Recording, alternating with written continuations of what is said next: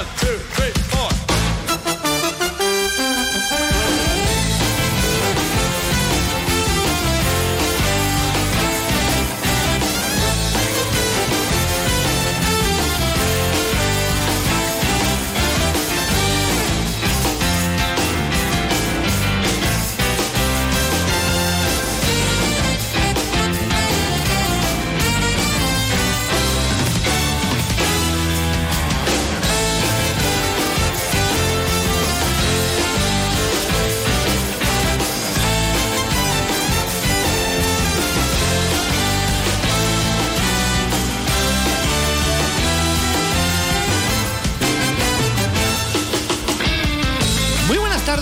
Por decir algo, señoras y señores, son las 12 y 21 minutos. Bienvenidos a Más de Uno Sevilla.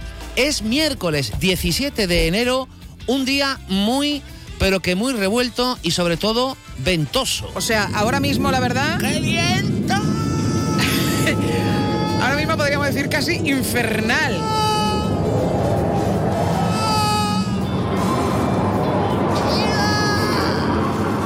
Ya en serio, si pueden evitar andar por la calle en este rato. Ah, y por cierto, aprovechamos si nos estáis escuchando y tenéis negocios con elementos en la calle que pueden salir volando, caer encima de persona, retirarlos, gilipollas.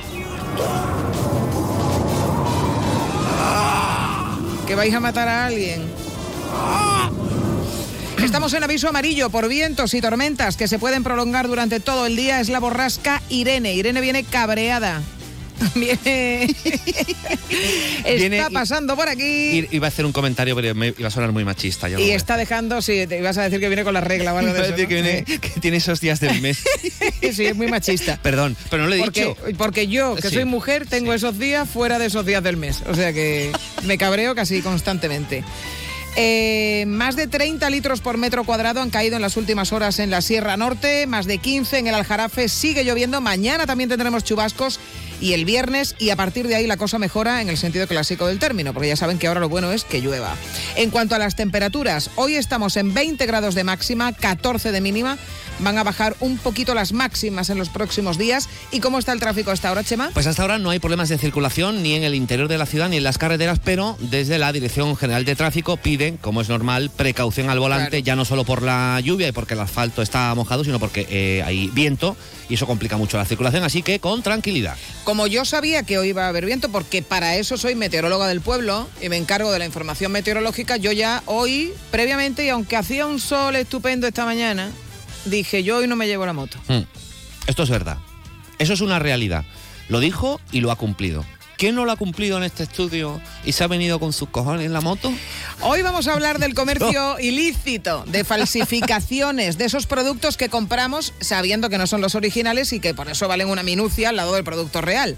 El impacto de las falsificaciones en el Producto Interior Bruto español es de en torno al 20%. Esto no solo supone pérdida de dinero directo en las ventas que tienen las empresas legales, sino también se pierden puestos de trabajo. Sí, la cuestión está, además de perseguir a los delincuentes y que la respuesta judicial sea adecuada, o sea, disuasoria, en que el consumidor, usted, yo, nos conciencemos. Ese consumidor que compra unas zapatillas de deporte o un bolso, consciente de que es falso a un mantero o en una página web. Analizamos esta cuestión enseguida, pero antes vamos con un adelanto de otros temas que también les contaremos en el programa de hoy. Este es nuestro sumario.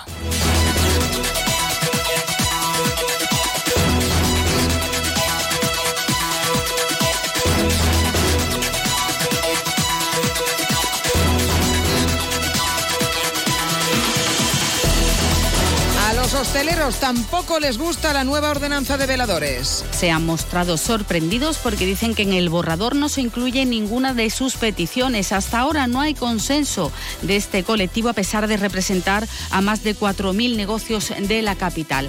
Las multas y sanciones contempladas también en este borrador les parecen desproporcionadas. Clausurado un casino ilegal en el Cuervo. Un local en el que se organizaban y celebraban partidas de póker de manera clandestina. Entre los jugadores había menores de edad. Han sido agentes de la unidad adscrita a la Policía Autonómica. Cuando entraron en el local se encontraron con gente en plena partida y grandes cantidades de dinero en juego. Y en deportes, pelotazo del Sevilla en Copa. Pocos esperaban este puñetazo en la mesa del Sevilla y lo dio. Victoria 1-3 en Getafe y clasificación para cuartos de final de la Copa de Su Majestad el Rey. El héroe fue el canterano Isaac Romero, que en su segundo partido con el primer equipo firmó un doblete, lo que sumado al gol de Ramos dio el triunfo al conjunto sevillista. En el Betis, tras seis años y medio, se marcha Andrés Guardado. Vuelve al fútbol mexicano, concretamente al León, que pagará un millón de euros. Si usa usted butano en la cocina de casa o para calentar el agua de la ducha, eh, no tenemos buenas noticias. Desde noviembre del año pasado, lo habrá ido observando, su precio ha crecido un 10% y no tiene pinta de bajar.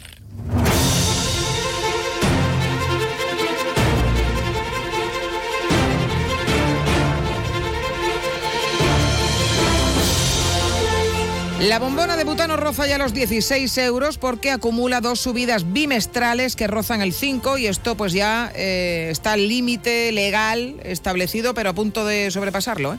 Eso afecta sobre todo a los hogares más vulnerables pero la cuestión es que ese incremento en el precio no parece que se vaya a quedar ahí. No, por eso la Organización de Consumidores OCU ha pedido al gobierno que agilice la concesión de un bono, el bono social térmico que permite reducir la factura a las familias más vulnerables eh, de, en hasta 375 3 euros al año a miles de hogares de este país. Piden que su concesión sea un poquito más rápida porque tal y como están las cosas, ese ahorro que se produce en el bono eh, energético se acaba yendo en la subida de otras cosas como los alimentos. Porque claro, uno se ahorra por un lado, pero luego se da cuenta que se lo tiene que gastar para subir la, eh, eh, para compensar la subida de otros elementos. Insistimos, por ejemplo, en la cesta de, la compra. Vamos a saludar a José Carlos Cutiño, que es el portavoz de la, de la OCU. Señor Cutiño, buenas tardes.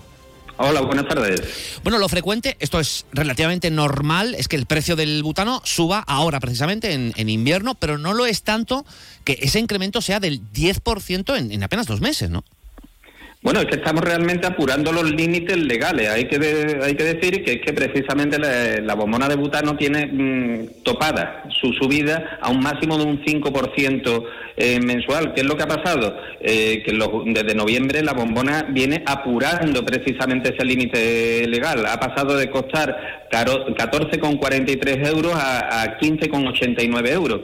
Eh, y lo peor es que esta subida acumulada del 10% va, mm, probablemente va a seguir aumentando en los próximos meses, ya que la cotización del butano en los mercados internacionales de los últimos meses suma unos incrementos que están cercanos al 50%. Es decir, si no hubiera este tope, probablemente estaríamos con una subidas superiores porque además han subido el coste de los fletes, eh, el tema del conflicto bélico mm, eh, que afecta al transporte en el Mar Rojo también está incidiendo en ese precio y además eh, hay una cuestión de demanda, ¿no? En Europa, mientras que dure el invierno, pues evidentemente no va a bajar la demanda, con lo cual podemos anticipar que vamos a estar en subidas parecidas durante los próximos meses y mientras que dure el frío, con lo cual teniendo en cuenta además que existe ese tope del 5%, eh, el límite máximo que ha establecido el gobierno, que es de, casi 20 euros, de 19,55 hasta el 30 de junio, no se va a poder alcanzar, pero vamos a estar muy cerquita.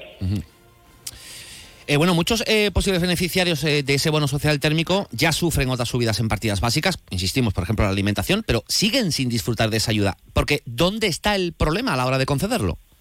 Pues el problema no, está tanto en la, en la tramitación y en la concesión. Eh, el, bono social térmico está vinculado al bono social eléctrico. ¿eh? Eh, quien tiene derecho a disfrutar del bono social eléctrico ya automáticamente entra en la concesión del bono social térmico, con lo cual son las propias comercializadoras de mercado regulado que tienen estos clientes de bono social los que las que proporcionan la información a las administraciones y son las administraciones públicas las que tienen que pagarlo.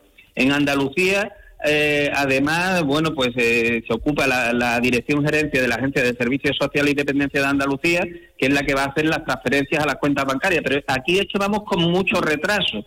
De hecho, el verano pasado se anunció que a partir de septiembre se iba a empezar a pagar el bono térmico, pero del año 22. ¿eh? Con lo cual, el 23 pues está sin pagar y el 24 en el que estamos ya pasando frío, aunque estos días me parece que está la cosa un poquito más aliviada, pero lo cierto es que no se está cobrando, con lo cual llega tarde para paliar las necesidades energéticas de, las familias en situaciones de vulnerabilidad. Eh, ¿Quiénes tienen derecho a ese bono? ¿Cuántas familias sevillanas o andaluzas siguen esperando esta concesión? Pues estamos hablando de, miles de, familias. Eh, el dato concreto no te lo no te lo puedo dar, pero sí es cierto eh, que se han librado más de 41 millones de euros para pagar este bono en, Andalucía y teóricamente deberían de estar ya agilizándose los sistemas para poder eh, para poder eh, abonarlo de forma que realmente sirva para que estas familias, en el fondo de lo que se trata es de que puedan pagar el butano cuando tienen frío. Es que no, estamos hablando de, de, otra cuestión. Se trata de que tengan disponibilidad económica para pagarlo cuando hace frío. Que esto te lo paguen en septiembre, pues a lo mejor ya no tiene mucho sentido de, por lo que se está tratando de paliar. Hay que tener en cuenta que además el bono social eléctrico está ahora mismo muy ampliado en cuanto a sus a, sus condiciones, a sus requisitos, eh, con lo cual prácticamente eh, cualquier familia que tenga una renta conjunta anual de la unidad de convivencia inferior o igual a, al 1,5%, el 1,5 de, del IPREN por 14 pagas, es decir, eh, unos ingresos eh, relativamente bajos van a tener derecho a solicitarlo. Además va a estar en función, lo que vayan a cobrar, en función tanto del nivel de vulnerabilidad, es decir, en función de los ingresos, como de la zona climática en la que vivan. Es decir, eh, se ha distribuido el territorio en una serie de zonas climáticas, digamos, por su severidad, en función de su severidad. en Andalucía tenemos un problema y en Sevilla un problema eh, mayor, que es que lo que se tiene en cuenta sobre todo es el frío, no el calor.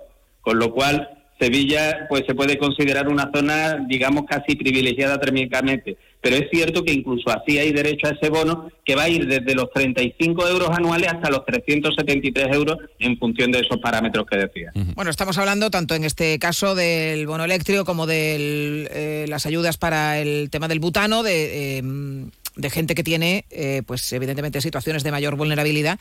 En general, eh, eh, a todo el mundo le afecta esta subida de la bombona y no se habla de que el repartidor te mete además que esto es algo que viene pasando de toda la vida, que no debería ser así, pero cuando el repartidor, eh, o sea, eh, cuando tú compras una bombona de las que estamos hablando de las bombonas naranjas, ¿eh? porque las otras no están en precio regular. Efectivamente, la, bombona regulada, Exacto, la regulada es la naranja. Bueno, pues que, que, a ti te la deje en la puerta de tu casa el repartidor del butano entra dentro del precio de la bombona, pero se incluye de forma sistemática cuando te van a cobrar otro precio que incluye la propina por subírtela, que debería, que debería ser una propina por, por un desplazamiento extra que se hiciera. Y esto pasa de forma sistemática. Y poco se habla una propina es... Eh, ah, el precio ya, va, ya incluye la propina. Claro, te dicen, si vale ahora, por ejemplo, 16 y pico, pues te dicen, pues son 17,40. Y si te niegas a pagar la propina, eh, te, la pueden dejar en la puerta de tu casa y la subes tú como quieras, ¿no? En la puerta de tu casa, en la puerta de tu casa, ¿no? Bueno, pues el en teoría lo tienen que dejar en la puerta del domicilio. Exacto. ¿eh? del domicilio del suministro. Eh, esto de, la propina es una lacra que venimos arrastrando desde mucho tiempo atrás eh, y aquí lo importante es que el consumidor sepa cuál es el precio exacto de la bombona precisamente para que no le metan ningún suplemento y, lo dé por bueno, unas veces por desconocimiento, otras veces por no ponerse en contradicción con, el operario de turno y otras veces por, pura coacción, ¿no? Porque uno se pueda eh, pensar que, que, a ver si luego no me lo van a traer. Bueno, esto es absolutamente, el cobro de esa propina es absolutamente ilegal. La bombona hay que cobrarla, eh, la bombona regulada por el precio establecido hasta, hasta la entrada del domicilio y por lo tanto no se puede cobrar ningún sobreprecio y este tipo de situaciones hay que denunciarla, hay que denunciar a la, a la empresa de reparto llegado el caso para que para mm. evitar algo que como digo y como comentabais vosotros eh, en tiempos era una auténtica práctica generalizada. Sí, sí, sí. Bueno, pues eh, esta es la situación para las personas, que son muchas, eh, que, que, dependen también del, del butano. José Carlos Cutiño, de la OCU, gracias por habernos atendido. Buenas tardes. Gracias a vosotros, buenas tardes. Es que yo te digo que los repartidores de butano, en la experiencia que yo tengo, los repartidores de butano no te dicen la bombona vale esto y, te incluyen la propina en el precio final. Y si tú no les das la propina, claro, ya te metes en un, un pequeño tienen obligación de subírtela, pero vamos, que, cuando hablamos de propina estamos hablando de gente que ya cobra por la empresa, en este caso imagínate Repsol, que es la que hace, eh, es la empresa Sí, bueno, la de las bombonas. La propina es en todos Estas lados. personas es- cobran. claro, es, en todos lados igual, que de un camarero. es. Si tú le das Dice que- una es que propina. tengo que subir cuatro escaleras. En- en- en- imagínate, en un edificio donde no hay ascensor. Bueno, Hombre, a ver, Susana. pero que una cosa es que tú la puedas dar de forma voluntaria, porque tú dices, oye, el hombre se ha subido cuatro escaleras y no sí. tiene ascensor, yo se la ver, doy. sí. Y otra cosa es que sea obligatoria y que a veces haya hasta coacciones. Estoy de acuerdo, pero eh, planteemos también el otro punto de vista. Eh, tú pagas una propina a este señor que te sube la bombona, pero te sube la bombona al butanero. Bueno, no, que Ese eso, es, no, butanero, eso es un mito, no, mm, que dice, que ese dice. butanero, No, no, señora, bueno, oye, que, desde aquí mando un saludo a todos los butaneros y Ese no quiero decir con esto, pero es, es el, el mito del, del butanero es como el de la Coca-Cola. Te meto la bombona, señora. Miguel Cala está en el control técnico de sonido. Señora. A la vuelta de esta pausa, mira, ha salido el sol. También ahora. estaba prohibido. Eh, esto nunca se ha llegado a cumplir. El choque este de las bombonas para saber que está en el barrio, eso se prohibió, si no me equivoco. Sí. Se prohibió, pero en mi barrio lo siguen haciendo igual. Y está bien, porque todo el mundo se entera, salvo cuando te toca la siesta o muy temprano por la mañana, ¿no? Pues eh, Miguel Cala, no sé si tiene esos problemas o no, no, no tiene butano. Eh, pues nada, pues ese problema Ese no es lo el- tiene. Ese es el cántico. Mira, ver, sí, ¿cómo quita es? la música. Es. ¡Tano! Este es. Muy de- sí, Tano, puede ser muy desagradable. Volvemos enseguida. Gracias, Susana. En Sevilla también somos más de uno. Los lunes en Más de Uno Sevilla, Arquitectos en la Onda. Conozcamos Sevilla, su historia, su patrimonio. Conozcamos Sevilla a través del legado de quienes diseñaron y construyeron sus calles y sus edificios, los arquitectos. Una ruta por nuestro pasado para entender nuestro presente y nuestro futuro, con la colaboración del Colegio Oficial de Arquitectos de Sevilla. En el hospital y en los centros de salud, los fisioterapeutas te aportan salud y bienestar, fisioterapia y calidad de vida unidas para beneficio de las personas. Fisioterapeutas, profesionales esenciales para tu salud. Es un mensaje del Sindicato de Enfermería SATSE Sevilla.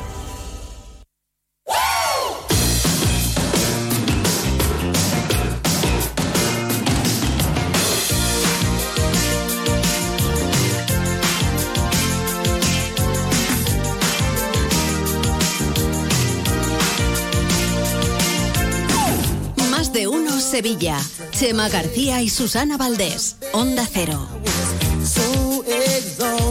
Bueno, hemos alcanzado las 12 y 37 minutos exactamente de la mañana. En los últimos años ha desaparecido un poco de las calles, porque por rachas hay más presión policial, pero sigue siendo fácil encontrar a manteros con sus productos falsificados por muchas calles de, la ciudad.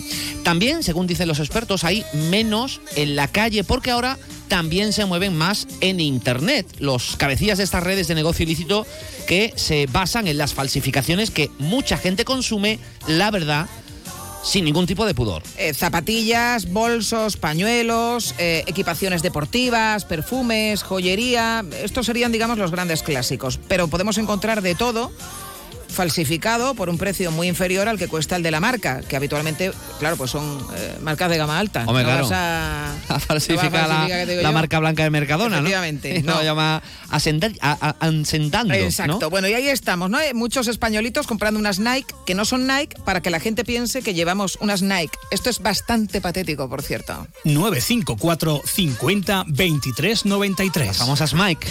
Las famosas Mike. Eh, bueno, se ha presentado esta semana, como les decíamos inicio, un informe sobre esto, sobre la situación del comercio ilícito y fraude en España, Europa y el resto del mundo. Y la verdad es que los datos que arroja son realmente impactantes. Ya se lo anunciábamos al principio, un 20% del Producto Interior Bruto español está afectado pero eh, por las falsificaciones. Y esto supone, además de esto, unas pérdidas directas de la venta de 5.700 millones de euros al año y, ojo, afecta también directamente a 44.700 empleos que desaparecen. A nivel social, un tercio de los europeos cree que las falsificaciones son una alternativa aceptable porque los productos auténticos cuestan mucho. Yo hasta aquí, eh, francamente, lo que no entiendo es eh, eh, qué necesidad tienen de llevar marcas eh, no pudiendo pagar esas marcas. o sea, ¿qué necesidad hay? La necesidad es la No, dicen, dicen, no, es que es, aceptable eh, comprar una falsificación porque el producto auténtico cuesta mucho. Pero es que a ti te obliga a alguien a llevar a falsificación. es que no, hay alternativa barata a ese producto. Pues es las. A ver, en, el mundo entero a todo el mundo le gusta aparentar. Y, eso, a, mí me parece horrible eso. sí, sí. Entiendo que te parezca horrible. Pero que la explicación que tiene la gente que compra ese tipo de marcas, que las consume, aparte de no poder pagarlo, es que, bueno, yo no lo puedo pagar, pero quiero eh, aparentar cierto estatus y por eso llevas determinadas marcas que, por cierto, la gran mayoría se notan a se la nota mucho, sí, la mayoría. más falsas cojú, ¿no? Bueno, eh, hemos dicho que hay un tercio de los europeos que cree que estas falsificaciones son una alternativa aceptable, pero si miramos en la franja entre 15 y 24 años, ya nos vamos a un 50%. menos pasta tienen con más ganas de aparentar. Consecuencias de todo esto, que las falsificaciones son una tendencia en alza. Déjanos una nota de voz con tu opinión en el WhatsApp de Más de Uno Sevilla, 648 85 67 80. Más datos que podemos ofrecerles. Casi un 6% del total de las importaciones de la Unión Europea son falsificaciones. Un 6%, ¿eh? Sí, exacto. Eh, España es el segundo eh, país europeo por volumen de falsificación intencionada. Y cuando eh, normalmente cuando lo vemos en la calle con los típicos manteros y los inmigrantes que están eh, eh, con las mantas vendiendo esos productos, y cuando venga la policía, pues salen todos despavoridos corriendo y demás. lo que no miramos nunca es que detrás lo que hay son mafias, normalmente también asociadas a otro tipo de delitos, que utilizan también el negocio de la falsificación para generar dinero que les sirve en otros negocios, como puede ser la droga u otras actividades delictivas. Y no solo eso, no vemos el perjuicio que se produce directamente al comercio local en esa zona donde están vendiendo, porque generalmente se ponen en zonas de mucho tránsito, que es donde están los comercios tradicionales para que la gente pueda eh, realizar sus compras. Y voy un paso más allá. Cuando se produce una actuación policial o una redada, eh, por regla general se produce una especie de empatía con el falsificador y se le afea en ocasiones el comportamiento a la policía o incluso se ayuda ¿no? a estos señores porque dice, bueno, es que son pobres, sí, pero es que no nos damos cuenta y ahí están los datos del grave perjuicio que supone para el comercio tradicional, para gente que evidentemente también se gana la vida con esto, pagando sus impuestos legalmente. ¿Usted qué opina de todo esto? Déjanos tu mensaje en nuestro Twitter arroba más de uno Sevilla.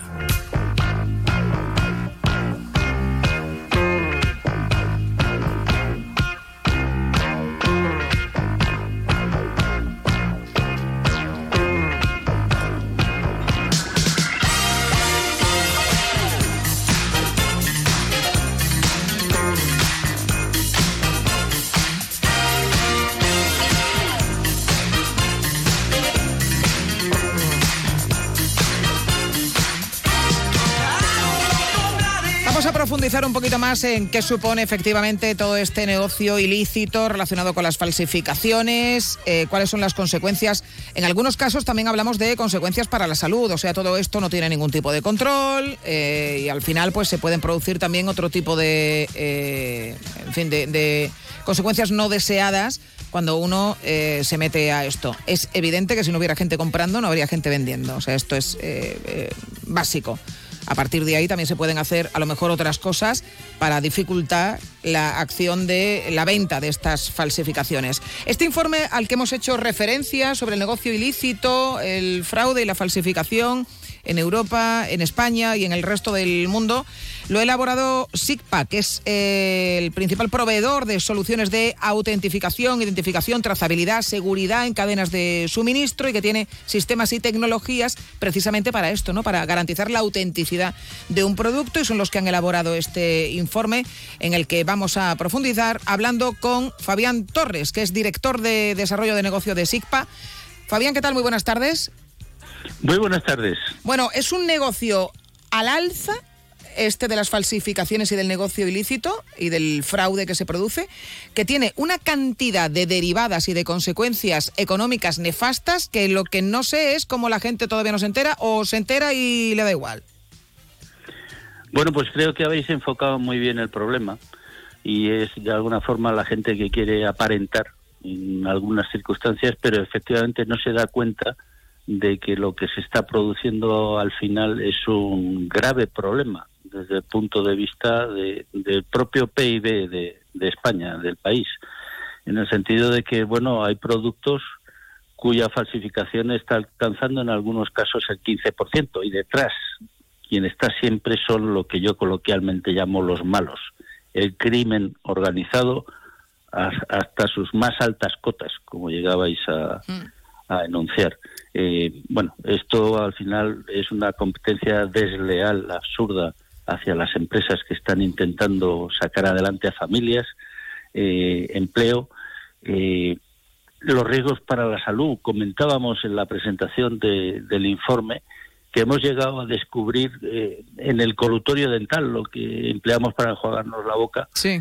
Hemos llegado a encontrar incluso líquido refrigerante de coches, sencillamente porque es de color verde. Entonces, bueno, no hay ningún escrúpulo detrás de estas mafias que tenemos detrás de estos temas. En SICPA llevamos prácticamente 100 años, porque la empresa se funda en 1927, trabajando con gobiernos, con bancos centrales, con grandes marcas y les estamos ayudando a proteger sus productos. Solo comentar, por ejemplo, que en el caso de, de los bancos centrales, pues el 95% de los billetes de todo el mundo llevan alguna medida de protección de SIGPA, fundamentalmente basada en tintas de alta seguridad.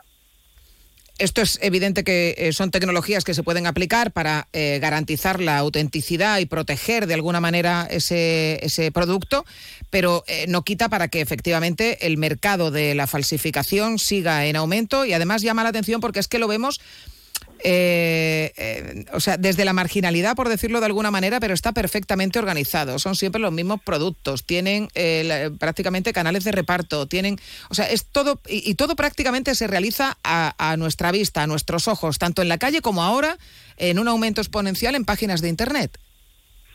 Efectivamente, los malos han pasado del mundo coloquial habitual al que estamos terrenal, acostumbrados, eh, pues lo mismo que hemos movido cantidad de, temas a Internet, pues los malos se han movido a Internet y están ahí haciendo en este momento un caldo de cultivo importantísimo. Hay cantidad de productos eh, que se están comercializando directamente desde Internet de una forma absolutamente fraudulenta. Por supuesto, no hablo de sitios reconocidos, de marketplace, de firmas conocidas, de empresas de prestigio y distribución. Siempre que nos encontremos una página algo sospechosa en el que el precio del producto pues está muy por debajo de lo que es su valor real en el mercado y siempre y cuando y esto es lo que recomendábamos también en el en la presentación del informe, siempre y cuando veamos que en caso de problemas eh, no se pueda acudir a, digamos, los organismos legislativos y judiciales locales, tenemos un problema detrás casi seguro. Bueno, eh, las vías de solución para eh, intentar arreglar este problema, evidentemente, pasan por muchas características, pero fundamentalmente por la persecución penal en segundo término, una vez que eh, se pruebe que hay una empresa, por ejemplo, fabricando o, vendiendo falsificaciones, eh, pero sobre todo, y es lo que le quiero preguntar, policial, eh, es decir, perseguir por un lado a los fabricantes de estas falsificaciones, por otro lado a los que venden estas falsificaciones y las eh, ponen a disposición del público. Y por esa tercera pata que yo le quiero preguntar porque tengo una curiosidad y es la gente que lo compra. Porque al final si la gente no lo comprara pues no habría eh, un negocio multimillonario detrás de todo esto. Mi curiosidad es ayudaría a perseguir, porque ni siquiera sé si es ilegal, lo digo de verdad, no, no tengo conocimiento, ayudaría a perseguir si es que no, no está prohibido el uso de esas prendas, es decir, yo puedo ir andando por la calle siendo consciente de que hay eh, o llevo puesto una eh, falsificación eh, de una marca de ropa, por ejemplo. Pues estamos tocando un tema muy relacionado con la ética y la cultura. En SICPA, como empresa que trabajamos en, estos ámbitos de protección, seguridad, antifalsificación y ante comercio ilícito, por ejemplo, todos los empleados en nuestro código de conducta tenemos prohibido llevar cualquier tipo de falsificación. Y lo llevamos a rajatabla en la empresa. Es decir, nunca nadie lleva ningún producto falsificado. Y aquí lo que sí que quiero lanzar para concienciar es que por esto que comentábamos del coluntorio dental, sí. que por favor que a nadie se le ocurra ingerir ni poner sobre su piel ningún producto que no sea verdaderamente legítimo y haya pasado todos los controles sanitarios. Esto, sobre todo, hay que tenerlo muy en cuenta porque ya eh, eh, sobrepasamos incluso las consecuencias económicas, que son muy importantes, pero aquí estamos hablando ya también de la salud de las personas. A ver, em, yo quiero entender también que si uno, a ver, puede tener cierta conciencia, decir, oye, yo no me puedo permitir pagar un, yo qué sé, pues una prenda de, no, sé, de, de, Louis Vuitton y, decido hacer esto, pero un colutorio. Sí, pero es que, hay una especie de conciencia de, es que estoy pagando por la marca. Claro, y esto es lo mismo, pero que no lleva la marca. Pero en el caso de una prenda carísima, pues uno dice, bueno, pues es que yo no me lo puedo permitir y lo quiero llevar. Vale, es ilegal eh, y habría que hacer ahí un trabajo. Pero bueno, estamos hablando de, un precio elevado, pero un colutorio, eh, ¿qué te vas a ahorrar en un colutorio eh, falsificado? o, en fin, no, sé, no sé si es la medida económica o la motivación económica la que propiciaría que alguien compre esto ahí. Muchas veces es el desconocimiento y muchas veces es que hay que perseguir y lo primero y más importante hay que proteger los productos legítimos. Y lo digo porque estamos habitualmente viendo eh, cantidad de notas, noticias en las cuales vemos que, por ejemplo, se ha sustraído mercancía de un camión que estaba aparcado en una gasolinera para pasar el conductor la noche. Bueno, no solo ocurre eso, lo que también ocurre es que se sustrae la mercancía legítima y se sustituye mm. por mercancía no legítima. Entonces ahí tenemos un problema. Y cuando a mí me ocurre algo con un producto que estoy ingiriendo, que estoy tomando, yo no voy a ir contra la tienda, no voy a ir contra el posible distribuidor, yo voy a ir contra la marca. Y entonces la marca es quien tiene que demostrar que ese producto que yo he ingerido es un producto que no ha fabricado la marca. Hmm. Para lo cual hay que poner medidas de seguridad importantes en los productos que sean visibles y fácilmente identificables por los clientes para que se pueda demostrar precisamente en un juicio eh, que ese producto era legítimo o no. Si el cliente no es capaz de discernir que el producto que tiene en sus manos es legítimo o no, tenemos un problema. Pues eh, hay que tener en cuenta todo esto y vamos a escuchar ahora también las opiniones de nuestros oyentes. Fabián Torres, director de Desarrollo de Negocio de SICPA, muchísimas gracias por habernos atendido y buenas tardes. Muchísimas de nada y contad con nosotros siempre que tengáis alguna duda en temas de falsificaciones, comercio ilícito y todas las múltiples variantes de fechorías que se están cometiendo tanto en el mundo real como en Internet hoy en día. Pues tenemos materia entonces para ponernos en contacto. Un abrazo fuerte. Un gran abrazo. Muchas gracias. Bueno, vamos a abrir las vías de participación con esos oyentes. Vamos a empezar hoy con las notas de voz que nos están llegando al 648 85 67 80. El primer mensaje Susana es de la onomatopéyica Marichari, eh, recuerdas que la bautizamos así, que nos ha mandado, ojo, lo vamos a escuchar por ser el primero y porque sabemos que es un poco novata, pero eh, dura minuto 38. No, no, eh, por favor, intervenciones más cortitas, por favor, más concisión. En las medidas de sus posibilidades. Claro, es que escuchan tus preguntas infinitas y creen que ellos también pueden hablar lo de durante pregunta infinita me lo inventé yo y era una reflexión previa a una exposición. No obstante, más corta va a ser que el paso que le estoy dando a este. Bueno, ponlo ya.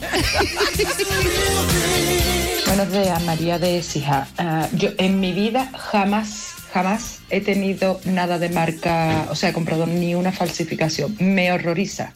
Lo primero, que el, trabajo que quita, o sea, es que no se puede imaginar lo que fue cuando llegaron las falsificaciones acordadas en el Levante, eh, preguntárselo a la gente de Ubrique, o sea, las falsificaciones han acabado con todo. Después, un diseñador tiene una idea, un diseño, un estilo, un tipo de, de producto exclusivo, de hecho, y eso lleva detrás mucho, mucho, mucho, mucha creatividad y mucho. Y ahora llega uno y se lo copia. O sea, no. Me niego total. Lo primero por el daño económico que hace, que es horrible. Lo segundo, o sea, yo me compro, yo aunque tuviera muchísimo dinero, te digo ya a ti que yo gastarme 2.000 euros en un Chanel, seguramente no lo haría en un bolsito. A lo mejor de Balmain no lo sé. O lo a lo mejor un perfume bueno sí. Pero yo creo que yo no me gastaría en un Lacoste por ser de Lacoste no sé cuánto y me compro la falsificación por llevar un Lacoste. Mira, no, perdona. Si yo no quiero ni que me den las bolsas con los nombres, ¿por qué no me da la gana de hacerte marca que encima de me cobran la bolsa? No, pues si me la cobra me da una bolsa que no tenga nombre. ¿No? Porque yo no te voy a hacer propaganda a ti. a mí me horripila. El, que no puedo permitírmelo, pues no me lo permito. Pero no sabemos el daño económico que llega a ser eso, ¿eh? No nos lo imaginamos. Y si no nos lo podemos permitir, pues no nos lo compramos, señores. mm, que no, que no. Mm, es, que me- es que este tema me toca mucho. Pues estoy totalmente de acuerdo con María de Écija, porque efectivamente yo jamás he comprado tampoco nada falsificado, pero porque, a ver, a mí lo que me gustaría sería tener el dinero para comprar un bolso de Louis Vuitton, no tener un bolso de Louis Vuitton. Y luego a lo mejor, igual que María, si tengo el dinero a lo mejor no me lo compro. Pero este rollo de andar por ahí con una falsificación pa- para, para dar el pego es que de verdad me parece de cutre, me, me parece horroroso. Y además estamos eh, quitando negocio y quitando puestos de trabajo. Más mensajes. Eh, buenos días, Mari de Torreblanca. Pues mire, eh, yo quería contar, mm, no he visto yo la película esta de Gucci hasta que no la he echado por la tele, no sabía ni que existía, pero la vi no hace mucho y en una escena la susodicha nuera de, del señor Gucci descubre que la criada tiene un bolso igual que el suyo, por lo cual va a donde la ha comprado, los compra todos, se va corriendo al suegro, le dice esto no puede ser, que están falsificando y tal. Y el suegro muy diplomáticamente le dice que, que eso es para que las señoras más pobres también lo puedan tener. Bueno, sin admitirlo, le deja caer que lo hacen ellos. Nunca lo admite, pero sí que es como una obra de caridad. Y yo creo también en el fondo que eso puede estar pasando con todas las marcas. Bueno, hay una antigua leyenda urbana que efectivamente, no, creo que esté comprobado, habla de eso, de que detrás de, no de todas, pero de una parte de la falsificación de las marcas están las propias marcas. Pero yo creo sinceramente que es una, que es una leyenda urbana. Nos dicen en arroba más de uno Sevilla, dice Richard, eh, a la pregunta de eh, si somos conscientes del daño que hacemos cuando compramos las falsificaciones, dice no, no lo somos. Vemos algo que da el pego mucho más barato y picamos, eso es así.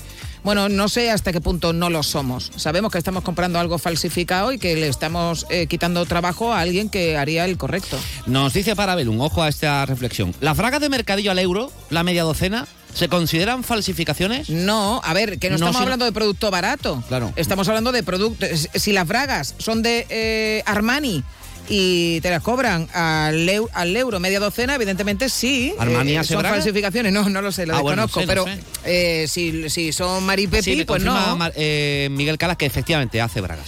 Y dice Lolo, el lunes Susana no quería nombrar la expresión economía sumergida, que no recuerdo yo que yo no quisiera nombrar la economía No, no, sumergida. no es que no quisiera, es que eh, hablábamos de ello, pero nunca le, no, no sé por qué, no, no tiene, no, no éramos Sí, conscientes, era, no dijimos, yo creo no que era como para. Sí, eh, eh, venía a colación, pero no era el tema del Correcto. debate, pero no tengo ningún problema. Eh, me horripila la economía sumergida. No asco, soporto a la, La- gente que paga en B, no soporto a la gente Economía sumergida, que compra falsificaciones. Todo el mundo debería ser autónomo y cobrar por su facturación en función de trabajo que realicen. Verás cómo ya no caen también esta gente con el buenismo característico de quien no lo sufre, pero se beneficia. Bueno, eh, yo, ¿tú te crees que los autónomos no hacen cosas en B? Es que parece que lo- para Lolo los autónomos son casi santos.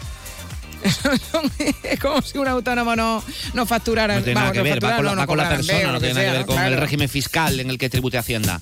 Eh, por cierto, que te dice eh, eh, Sí. es que el mito del butanero está a la altura del mito de Barceló, pero no lo entiendo. ¿De Barceló? ¿Será Miquel? Eh, el de Miquel ayer? Barceló. Ah, Miquel Miquel. Barceló. Eh, tenemos un WhatsApp de un minuto que también es larguito, vamos a escucharlo, va. Hola, buenos días, Chema y Susana, o Susana y Chema. Eh, mira, eh, yo estoy muy de acuerdo con, con María de fija. Es una chumina, una tontería de comprarte algo falsificado para fardar de ello. Pero yo no sé si abrir un melón, un melón o no. O lo abro y ya está. Eh, las marcas que Louis Vuitton y todo, todo ese tipo de marcas eh, ¿dónde fabrican las telas, los bolsos y demás?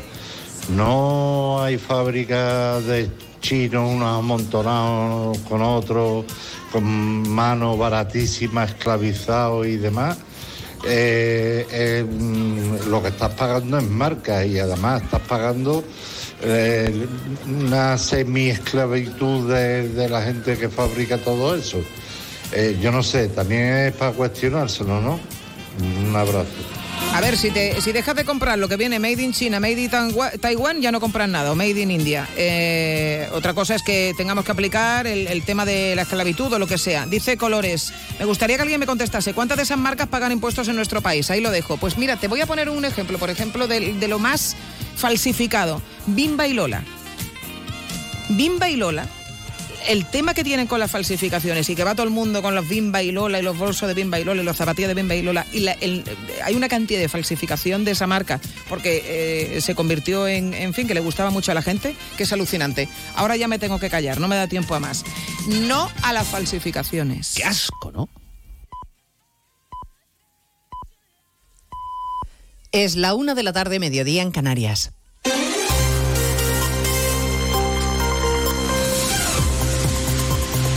Noticias en Onda Cero. Buenas tardes, avanzamos a esta hora algunos de los asuntos de los que hablaremos con detalle a partir de las dos en Noticias Mediodía, empezando por ese nuevo informe en el que los letrados del Congreso expresan sus serias dudas sobre la constitucionalidad de la amnistía. Sostienen que podría requerir una reforma constitucional y consideran que puede ser contraria además al derecho europeo. Un informe demoledor que certifica, según el portavoz parlamentario del PP Miguel Tellado, la corrupción de Sánchez que ha intentado someter al Parlamento. Ya lo sabían, lo sabían desde el principio y por eso se afanó en colocar a una persona como letrado mayor del Congreso que tragara con lo intragable. El informe de los letrados de la Comisión de Justicia es el informe de la dignidad de los letrados de esta Cámara que se niegan al sometimiento al que Pedro Sánchez pretende eh, someter a todo el mundo y a todo un país. Y mientras los letrados dudan de que la ley sea constitucional, Junts quiere llevarla todavía más lejos para blindar a condenados por terrorismo con sentencia firme y para incluir delitos cometidos desde noviembre de 2011. Se lo contamos a partir de las dos. Y también lo que sepamos del encuentro que mantienen en el Congreso desde las diez y media de la mañana los negociadores de PSOE y Junts, Santos Cerdán y Jordi Turul, que prefieren no concretar los detalles de lo que están pactando sin mucha transparencia, claro. Insisto, es una reunión de trabajo, lo hemos dicho en múltiples ocasiones. La reunión de hoy es una de trabajo, como muchas más que vamos a tener. Mientras negociamos no comentaremos nada hasta que haya acuerdo o desacuerdo. Pues no hay comentarios, ni del PSOE ni de Junts, sobre lo que se negocia. En Davos, entre tanto, el presidente Sánchez buscará hoy dar imagen de seguridad y fortaleza económica en el discurso que pronuncia ante el Foro Económico Mundial dentro de unas horas. Por la mañana ha dado varias entrevistas a televisiones internacionales, ha mantenido encuentros con directivos de grandes tecnológicas y ha incluido además en su agenda esta tarde un encuentro informal con empresarios españoles. En ese mismo escenario económico, en Davos, la presidenta del Banco Central Europeo, Christine Lagarde, ha dado alguna pista de cuándo podrían empezar a bajar los tipos de interés. En una entrevista en Bloomberg, Lagarde apunta al verano como una opción probable. Estoy confiada en que salvo que se produzca otro shock importante, hemos alcanzado un punto máximo. Ahora tenemos que mantenernos restrictivos el tiempo que sea necesario para asegurarnos que llegamos al punto del 2% a medio plazo. Les contaremos a partir de las 2 de la tarde las cifras récord de trasplantes en nuestro país, casi 6.000 al año. Seguimos siendo líderes mundiales y hablaremos también de la población cada vez más envejecida en el que hay 10 millones de jubilados aquí en España que hoy han recibido la Carta de la Seguridad Social que certifica la revalorización de sus pensiones. La nómina engorda y los nacimientos en los 11 primeros meses del año pasado no llegaron a 300.000. Es un dato históricamente bajo. Engorda también el salario mínimo. Se firma hasta ahora el acuerdo entre el Ministerio de Trabajo y los sindicatos, del que se han descolgado los representantes de la patronal, que critican la imposición de Yolanda Díaz y la ausencia de negociación. Y negociación eh, y decisión, mejor dicho, judicial de hace unos minutos, Arancha Sánchez Vicario, que ha sido condenada a dos años de cárcel por urdir una trama para eludir su deuda de más de 6 millones de euros al Banco de Luxemburgo. Sentencia de un juzgado de Barcelona, Monsevals. El juzgado de Barcelona considera que hay suficiente indicios que prueban que los condenados descapitalizaron su patrimonio para eludir el pago de los 6 millones de euros que debían al Banco de Luxemburgo por el préstamo que les dio para pagar una multa de más de 5 millones de euros por un fraude a Hacienda. Recordamos que la extenista Sánchez Vicario culpó de la operación a su exmarido, Josep Santacana.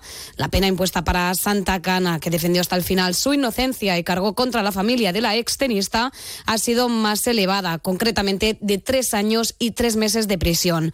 Los dos deberán indemnizar a la entidad bancaria con 6,6 millones de euros. Organizaban rituales chamánicos con drogas prohibidas. Hay 18 detenidos en toda España acusados de pertenencia a organización criminal y delitos contra la salud pública. Redacción en Ibiza, Manuel González. En total son 18 los detenidos en Ibiza, Granada, Madrid, Barcelona y Málaga en una operación dirigida por el Juzgado de Instrucción número 43 de la capital de España y la sección antidroga de la Fiscalía Provincial de Madrid. Los detenidos que formaban parte de una red internacional promocionaban y organizaban encuentros con sustancias psicoactivas prohibidas y peligrosas para la salud. Y en los registros se han intervenido, entre otras sustancias, un kilo de mescalina y 60 de ayahuasca que introducían de forma clandestina tras elaborarlas en Colombia. Pues de todo ello hablamos en 55 minutos cuando repasemos la actualidad de este miércoles 17 de enero. Elena Gijón, a las 2, Noticias Mediodía.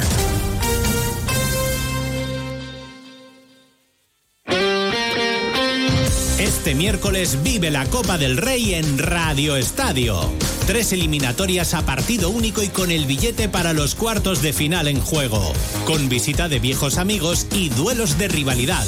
Valencia Celta, Girona Rayo Vallecano y Osasuna Real Sociedad. Este miércoles a las 8 de la tarde, en la web, en la app y en las emisoras de Onda Cero, vive la emoción de la Copa en Radio Estadio. Con Edu García. Te mereces esta radio. Onda Cero, tu radio.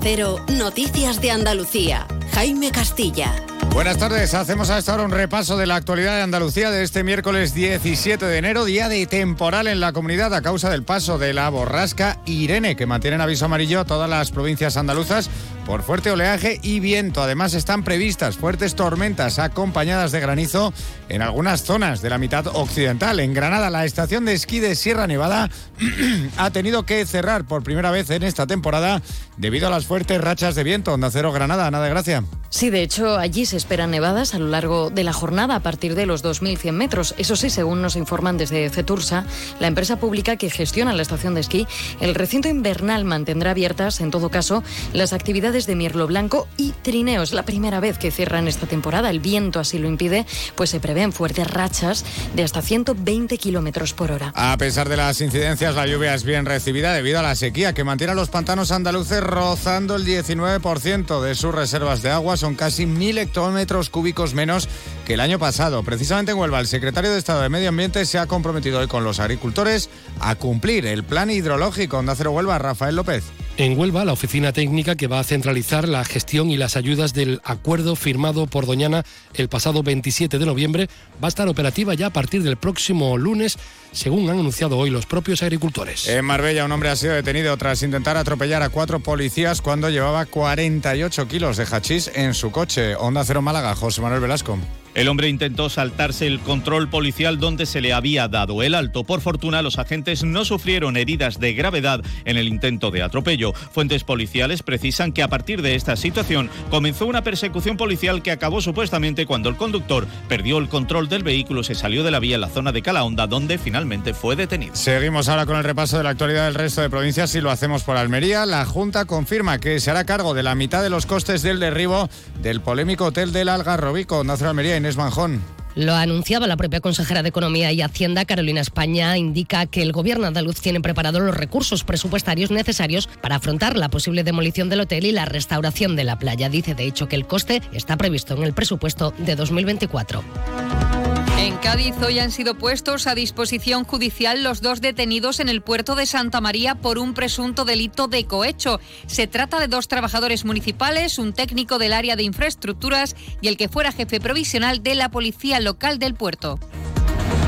En Ceuta, comisiones obreras y UGT han condenado la agresión que ha sufrido un trabajador del servicio de limpieza pública mientras desempeñaba sus funciones en la barriada del Príncipe. Ambos sindicatos piden mayor presencia policial para poner fin a las agresiones y sucesos de mayor gravedad, así como dar tranquilidad a estos operarios.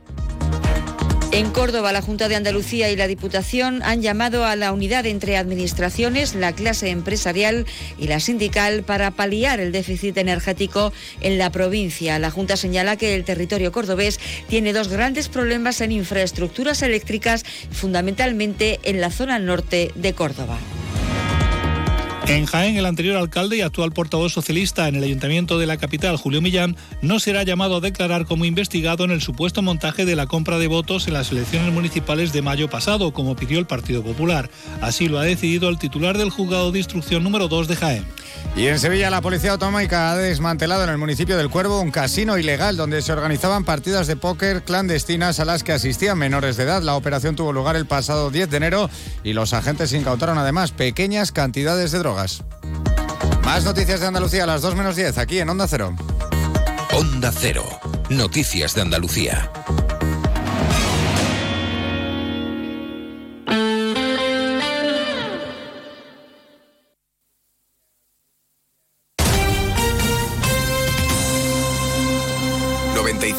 .9 Onda Cero, Sevilla.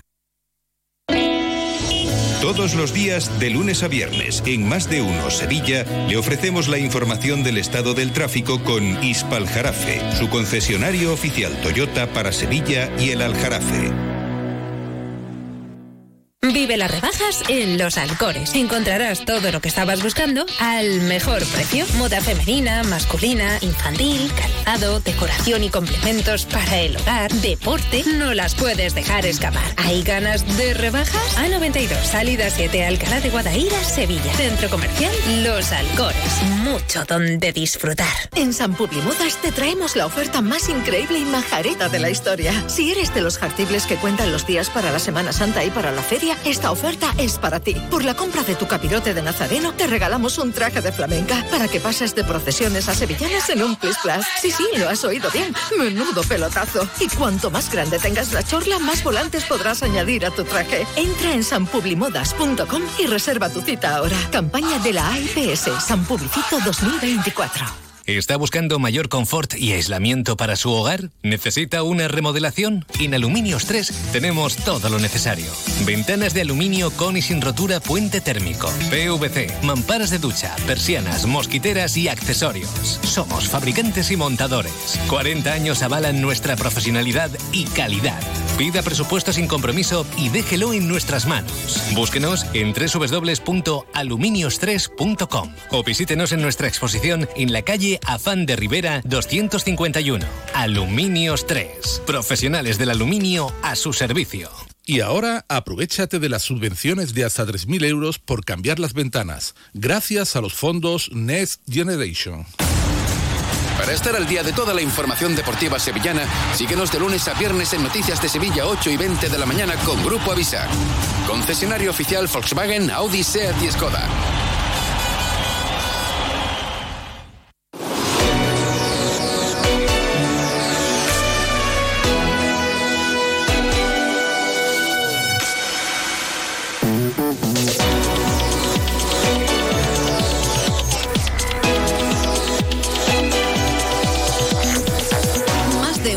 Sevilla. Chema García y Susana Valdés.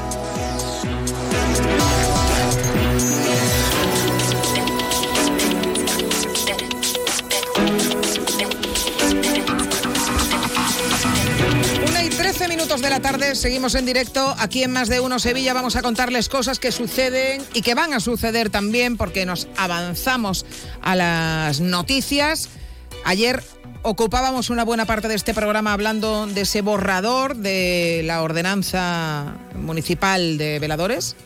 Escuchábamos al delegado de urbanismo, a Juan de la Rosa, decir que lo mejor que tenía la ordenanza es que había nacido del consenso con vecinos y sector. Consenso. Pues ayer vimos que los vecinos no. Y hoy vamos a ver que el sector de hostelería tampoco.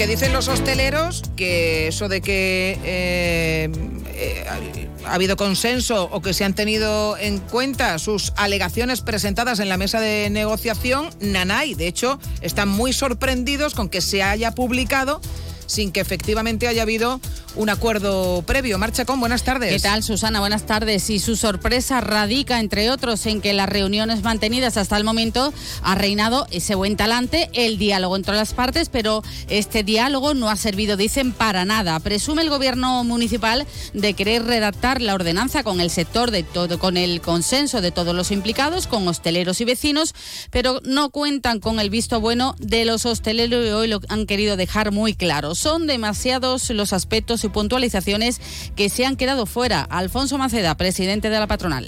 Lo que sí nos, rechina es que se esté hablando de estar de acuerdo con el sector, porque eh, eh, nosotros no estamos de acuerdo con este borrador no están de acuerdo con ese borrador y lo que más critican es que el borrador establece que los bares pueden perder la licencia de veladores con dos multas graves y que ante incumplimientos reiterados se va a comunicar a la Fiscalía de Medio Ambiente. Unas sanciones que recordamos oscilan entre los 300 euros entre las faltas leves a los 120.000 euros en caso de las sanciones muy graves.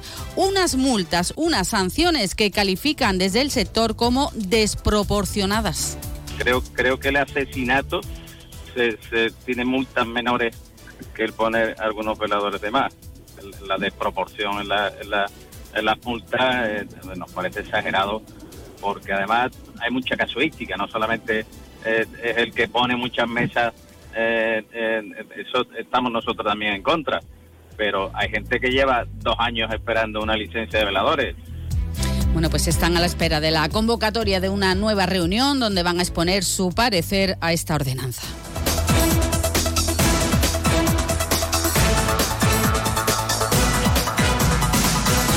La Gerencia de Urbanismo ha iniciado ya los trámites para contratar el servicio de conservación y mantenimiento del patrimonio histórico del ayuntamiento. Se amplía el listado de los inmuebles protegidos con 11 nuevos edificios, pasa de los 14 que había a 25 y cuenta con un presupuesto de 250.000 euros con un plazo de ejecución de dos años. Bueno, con este contrato se trata de devolver a estos monumentos sus valores estéticos, artísticos y patrimoniales, impidiendo que los daños que se les ocasionen se conviertan en una patología seria. Entre los 11 nuevos inmuebles se encuentran el Arco de la Macarena, la muralla del Callejón del Agua, la muralla de los Jardines de Murillo, los Caños de Carmona en Pajaritos, el Molino de San Juan de los Teatinos, Molino de Arjudea, del el Molino de la Torre Blanca, la Cisterna Romana de la Plaza de la Pescadería, la Calzada Romana de la Avenida de Roma y los antiguos edificios ferroviarios en San Bernardo. El contrato juega un papel fundamental en el mantenimiento de estos bienes, así lo dice Juan de la Rosa, delegado de Urbanismo. Por su capacidad de protección, las actuaciones que se realizan con cargo a este contrato juegan un papel fundamental en el cuidado de estos bienes, en la medida en que previenen daños y deterioros que obliguen más tarde a complejas intervenciones de restauración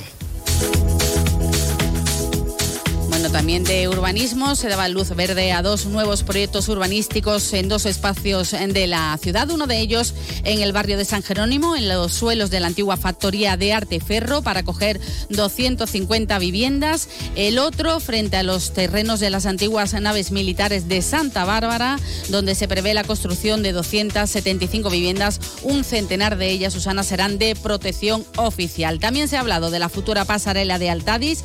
Se ha dado luz verde a esa modificación urbanística para delimitar el espacio donde irá enclavada dicha pasarela.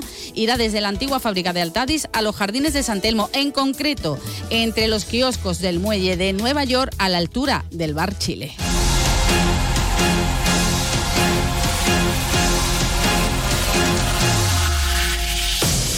Vemos muchas obras en proyecto con las que hay en algunos casos hay incluso hasta dificultad, ¿no? Para poder gestionarlas y llevarlas a cabo. Fíjate, problemas para acceder a la nueva ciudad de la justicia ubicada en Palmas Altas. Están llegando algunos trabajadores pues para la reforma, la rehabilitación eh, de este nuevo complejo de la ciudad de la justicia, pero resulta que hasta allí llega una hay una gran, gran cantidad de obras de construcción, de viviendas sobre todo, lleva las lleva a cabo Metro, Metro Bacesa, hasta allí acuden más de mil trabajadores a diario. Bueno, pues bien, los accesos eh, que a, esta ciudad de la justicia se están haciendo prácticamente intransitables debido pues a todas las dificultades que se encuentran con las eh, con las vías que se encuentran pues con muchísimas eh, maquinaria de estas obras de Metro Bacesa, también con otras arquetas que dicen que se quedan sin tapar, con carencia de medidas de seguridad. El caso que los perjudicados, los trabajadores de la ciudad de la justicia. Escuchamos a Raúl Sánchez Torres de Comisiones Obreras.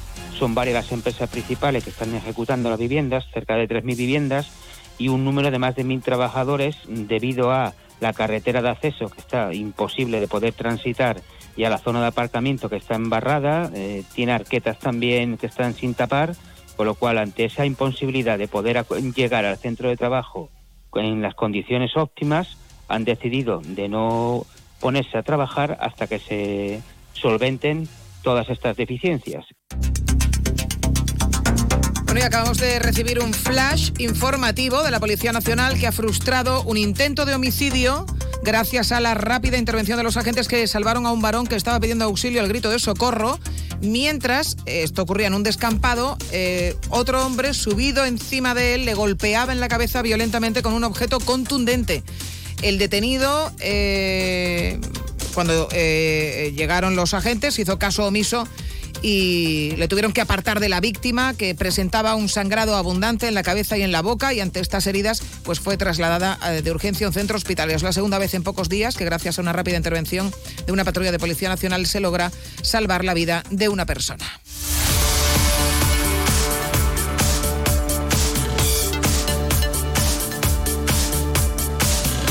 La semana que viene estaremos en una nueva edición de FITUR, de la Feria Internacional del Turismo, a la que eh, la ciudad de Sevilla va por primera vez por separado en un pabellón que no es el de Andalucía. Dice el ayuntamiento que lleva una propuesta cargada de novedades y que ha previsto más de 200 reuniones con el sector con el objeto de ir mejorando cada vez más nuestros datos turísticos, que ya son buenos, pero siempre hay un margen de mejora. En la presentación de la propuesta que lleva la ciudad de Sevilla Fitur, que se ha realizado en la Real Fábrica de Artillería, está nuestro compañero Juancho Fontán. ¿Qué tal? Buenas tardes.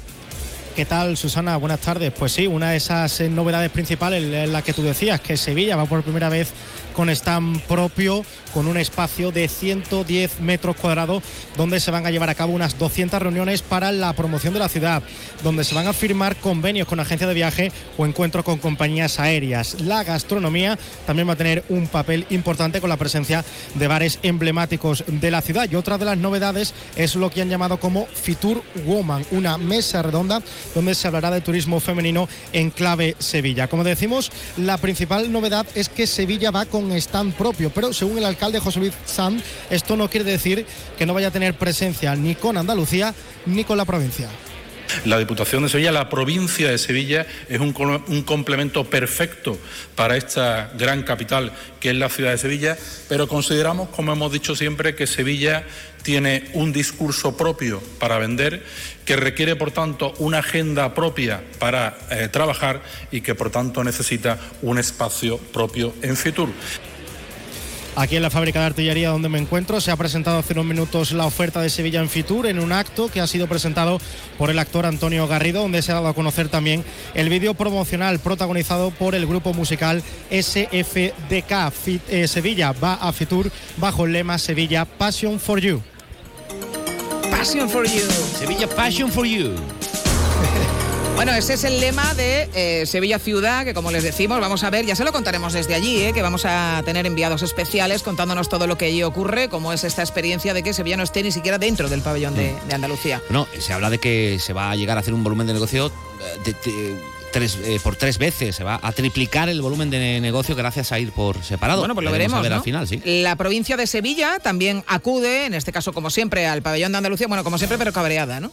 Y espera mantener también un centenar de encuentros con profesionales del turismo. La agenda contempla además dos actos fuera del, del pabellón de IFEMA para promocionar la provincia como destino turístico y gastronómico, también como marca empresarial, eh, Juancho, y un destino para invertir. Sí, la provincia en este caso prevé unas 80 presentaciones, 39 de ellas de ayuntamientos y 27 de empresas y una presentación propia dedicada a la guía MAIS, que se encarga de congresos y reuniones en espacios singulares. En un espacio común se van a celebrar dos show cooking con productos del Bajo Guadalquivir y de la Sierra Morena. El pistoletazo de salida será en el pabellón de Andalucía, donde la provincia va a presentar sus líneas estratégicas turísticas. Fuera de Fitur habrá también, como decía, actos, un encuentro diplomático con más de 60 países y la presentación del destino Sevilla a cargo del periodista presentador Manu Sánchez y de la cantante Marta Santos. La provincia va a Madrid este año con un nuevo modelo que nos gusta al presidente Javier Fernández porque van a tener menos espacio. Además, considera como un doble error que Sevilla vaya con stand propio y que encima esté fuera también del pabellón de Andalucía. Considero no solamente que es un error el pretender tener un stand propio, que es legítimo, pero el error más grave es salirse del pabellón de Andalucía. La capital de Sevilla no está en el stand de Andalucía. Yo no sé dónde se va a hacer la foto el presidente de la Junta de Andalucía el día de la inauguración de Fitur. La provincia de Sevilla la van a poder ustedes encontrar en el pabellón 5 conjuntamente con todo el resto de capitales y de provincias andaluzas y para buscar la capital de Andalucía, que Sevilla se va a tener que ir a otro pabellón que no es el de Andalucía. La provincia va a esta feria para intentar superar los datos turísticos de este 2023 que a falta de los de diciembre están siendo de éxito. Se registraron sin contar con la capital más de un millón y medio de viajeros y los hoteles registraron más de 800.000 pernoctaciones, un 11% más que en 2022 siendo los andaluces seguidos de los madrileños y catalanes los que más nos visitan. Solo en la provincia el incremento del turismo extranjero fue de más del 42% con Francia a la cabeza seguido de Estados Unidos, Reino Unido y Italia. Datos que según el vicepresidente de ProDetour, Rodrigo Rodríguez, se traduce en la generación de riqueza para la provincia. El turismo, como decía, es una palanca de transformación, una palanca que genera riqueza y que genera eh, desarrollo social y económico en la provincia y que supone más del 17% del Producto Interior Bruto. Precisamente por eso la importancia de este sector para la provincia. A lo que se refiere a alojamientos extrahosteleros, los viajeros alojados fueron más de 123.000, casi un 15% más que el año pasado. Por cierto, que esta tarde, en una eh, edición especial que vamos a tener de Gente Viajera Andalucía, vamos a tener la oportunidad de contar con la secretaria general para el turismo, la señora Yolanda Aguilar, a la que le vamos a plantear precisamente la polémica con la que llega eh, a Fitur, entre otras cosas, eh, la Diputación de Sevilla, a la que se ha sumado, por cierto, también la Diputación de, de Jaén, sobre bueno, pues ese espacio que dice tiene de menos la promoción y cómo afecta la provincia y cómo afecta eso a la promoción de la provincia. Se lo vamos a plantear a ver qué es lo que tiene que decir la Junta de Andalucía en cuanto a los criterios que ha utilizado este año con respecto al año pasado para la distribución de esos espacios, teniendo en cuenta que el pabellón es eh, completamente diferente. No sé qué me pasa hoy, lo siento. Eh, eh, preguntas infinitas, respuestas también infinitas. By Chema García. Vamos a despedir a Juancho. porque por lo que escucho detrás, tiene que haber un agape, a lo mejor, ¿no? A, lo mejor me quedo. desde que estoy entrando en directo, no, no paran de pasarme por aquí bandejas con Efectivamente. bueno, pues venga. Colga, cuelga ya y aprovecha lo que pueda. Passion for you. Juancho, adiós. Adiós. Más de uno Sevilla. Onda Cero.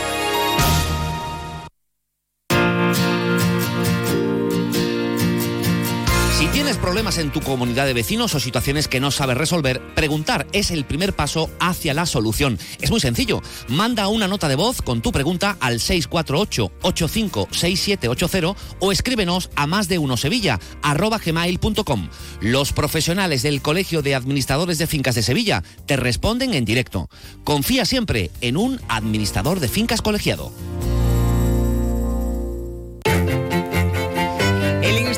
Posgrado de CEU Andalucía promueve la decimotercera edición de su programa de transformación directiva. Esta formación executive capacita a los profesionales para eh, enfrentar situaciones de incertidumbre, destacar en un mercado laboral competitivo y también poder adaptarse a los procesos de transformación que se suceden constantemente y en todos los ámbitos. Francisco José César Moya es profesor del programa de transformación directiva de CEU Andalucía.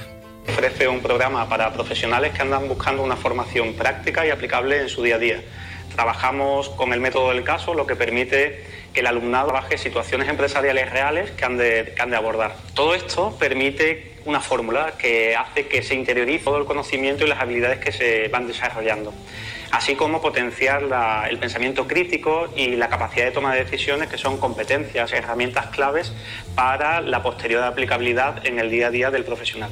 Este programa se adapta a las necesidades de quienes lo cursan, concentrando las sesiones presenciales y posibilitando así la compatibilización del desempeño de su actividad laboral con el óptimo aprovechamiento del proyecto. Ven a CEU, infórmate en ceuandalucía.es.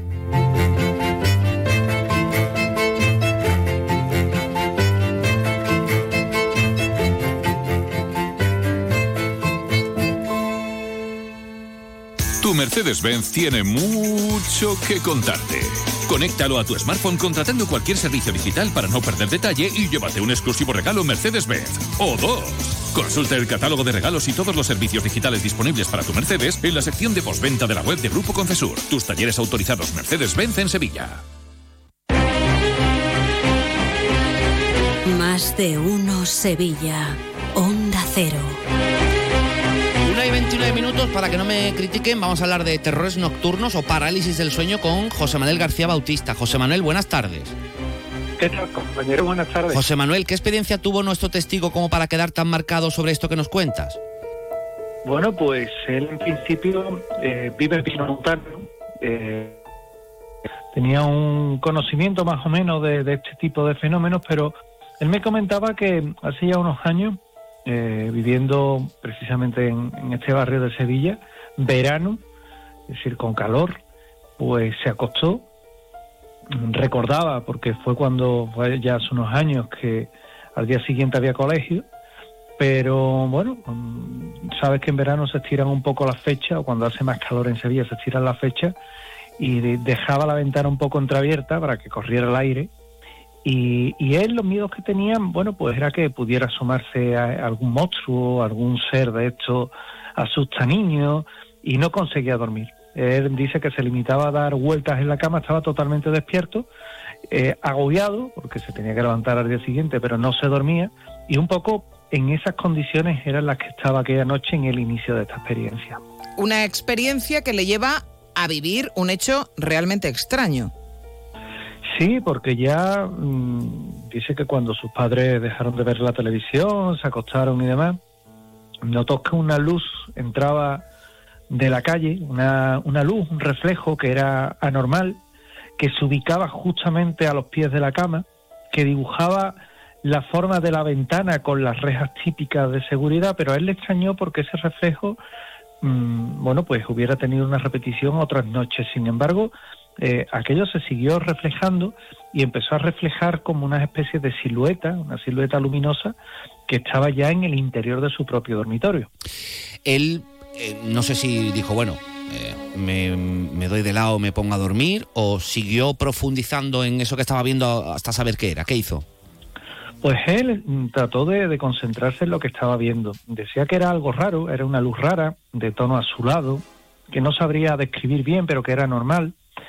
Eh, miró a la ventana y no había nada raro, simplemente los árboles fuera, el bloque de enfrente, no había sonido, para ser verano no, no había grillos, ni se escuchaba ru- ruido, y volvió a mirar a la pared, a, ese, a esa especie de reflejo, como él lo llama, y él lo que vio fue la sombra de una mano, con dedos cortos, redondeados, eh, como si fuera de un niño, sin uñas, ni nada por el estilo, moviéndose lentamente como saludando en el perfil del reflejo de la ventana, claro, como si esa mano estuviera jugando con él y, bueno, con, con muchísimo miedo eh, volvió la vista de nuevo a la ventana para ver si es que allí había alguien y allí lo que seguían era el bloque de enfrente, los pinos y poco más, no había nada más. Giró varias veces para ver qué era aquello, pero nada. Se armó de valor, quiso pasar por la puerta que da al pasillo, justamente eh, la del corredor de su casa, y entonces vio una sombra que estaba jugando allí con él y que pasaba cerca, despertó a sus padres incluso con la excusa de que tenía sed, pero la verdad es que la madre lo volvió a acostar de nuevo la- en la cama, le dijo que cerrara la ventana, la persiana, y, y a partir de ahí, bueno, pues darle vuelta a lo que había sido esa experiencia que desde luego eh, fue tremendamente impactante. Bueno, me imagino que eh, le dejaría un poquito tocado, ¿no? O sea, ¿cómo Hombre, marcó esto su vida claro. después? Pues él mm, siguió durmiendo en, lo- en los años que vinieron después. Me contaba que siguió durmiendo, pero con las persianas cerradas, con la ventana cerrada, por mucha calor que hiciera, intentando no repetir de nuevo esa experiencia. Él me decía, dice, mira, yo he leído casos de sueños a duerme vela, en las que el cerebro se duerme y, sueña y parece que está despierto, pero está dormido, pero sin embargo tú jurarías que estás despierto, un contrasentido. Pero él decía que aquello que él vio de pequeño fue muy real, que fue una experiencia que nadie le puede quitar porque evidentemente él la vive de una forma muy lúcida y que recuerda detalles que son bastante amplios sobre una experiencia que desde luego a él le deja bastante marcado.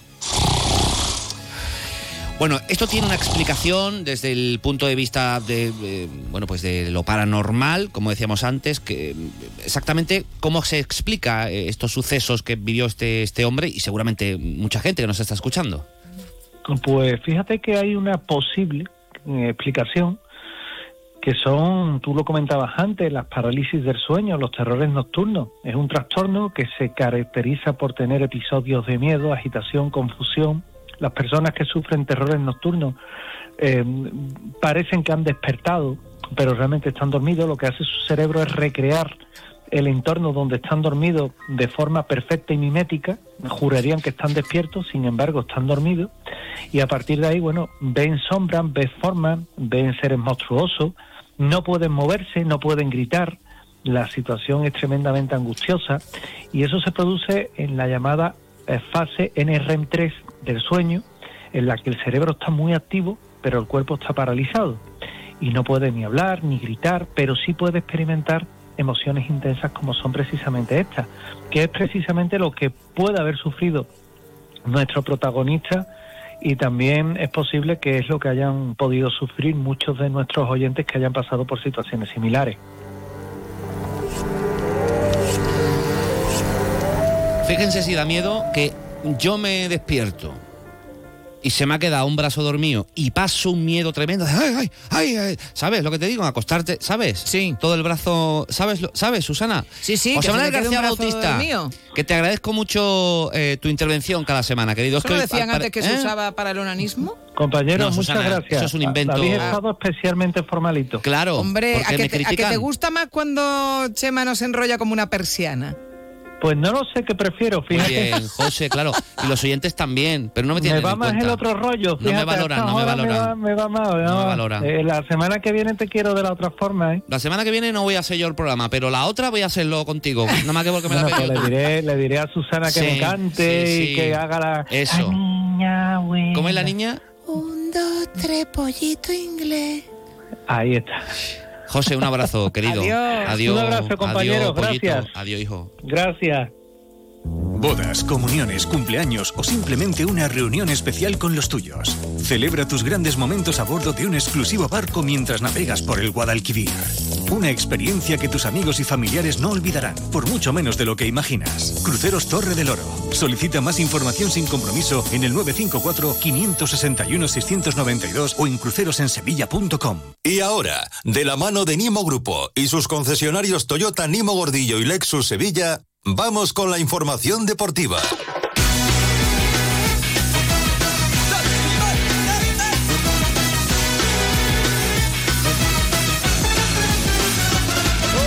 Mira, vais de tres tonalidades de verde. ¿En serio? Tres Pero- tonos pero de tendrás verde. que decir buenas tardes. Ah, hola, buenas, De verdad. buenas tardes. No, luego, preséntalos tú, que luego dices que no hablas. No, no, que luego me, que luego me es que me lleva criticando todo el día porque dice que me enrollo mucho. No, a mí también me pasa. a veces. No, a ti te pasa sobre todo. Pero si yo apenas hablo en la segunda Sí, sí. parte del programa. Tiempo para el deporte, Carlos Hidalgo, José Hola. Manuel Jiménez, buenas tardes. Ahí está el Chema, verdes. que no para.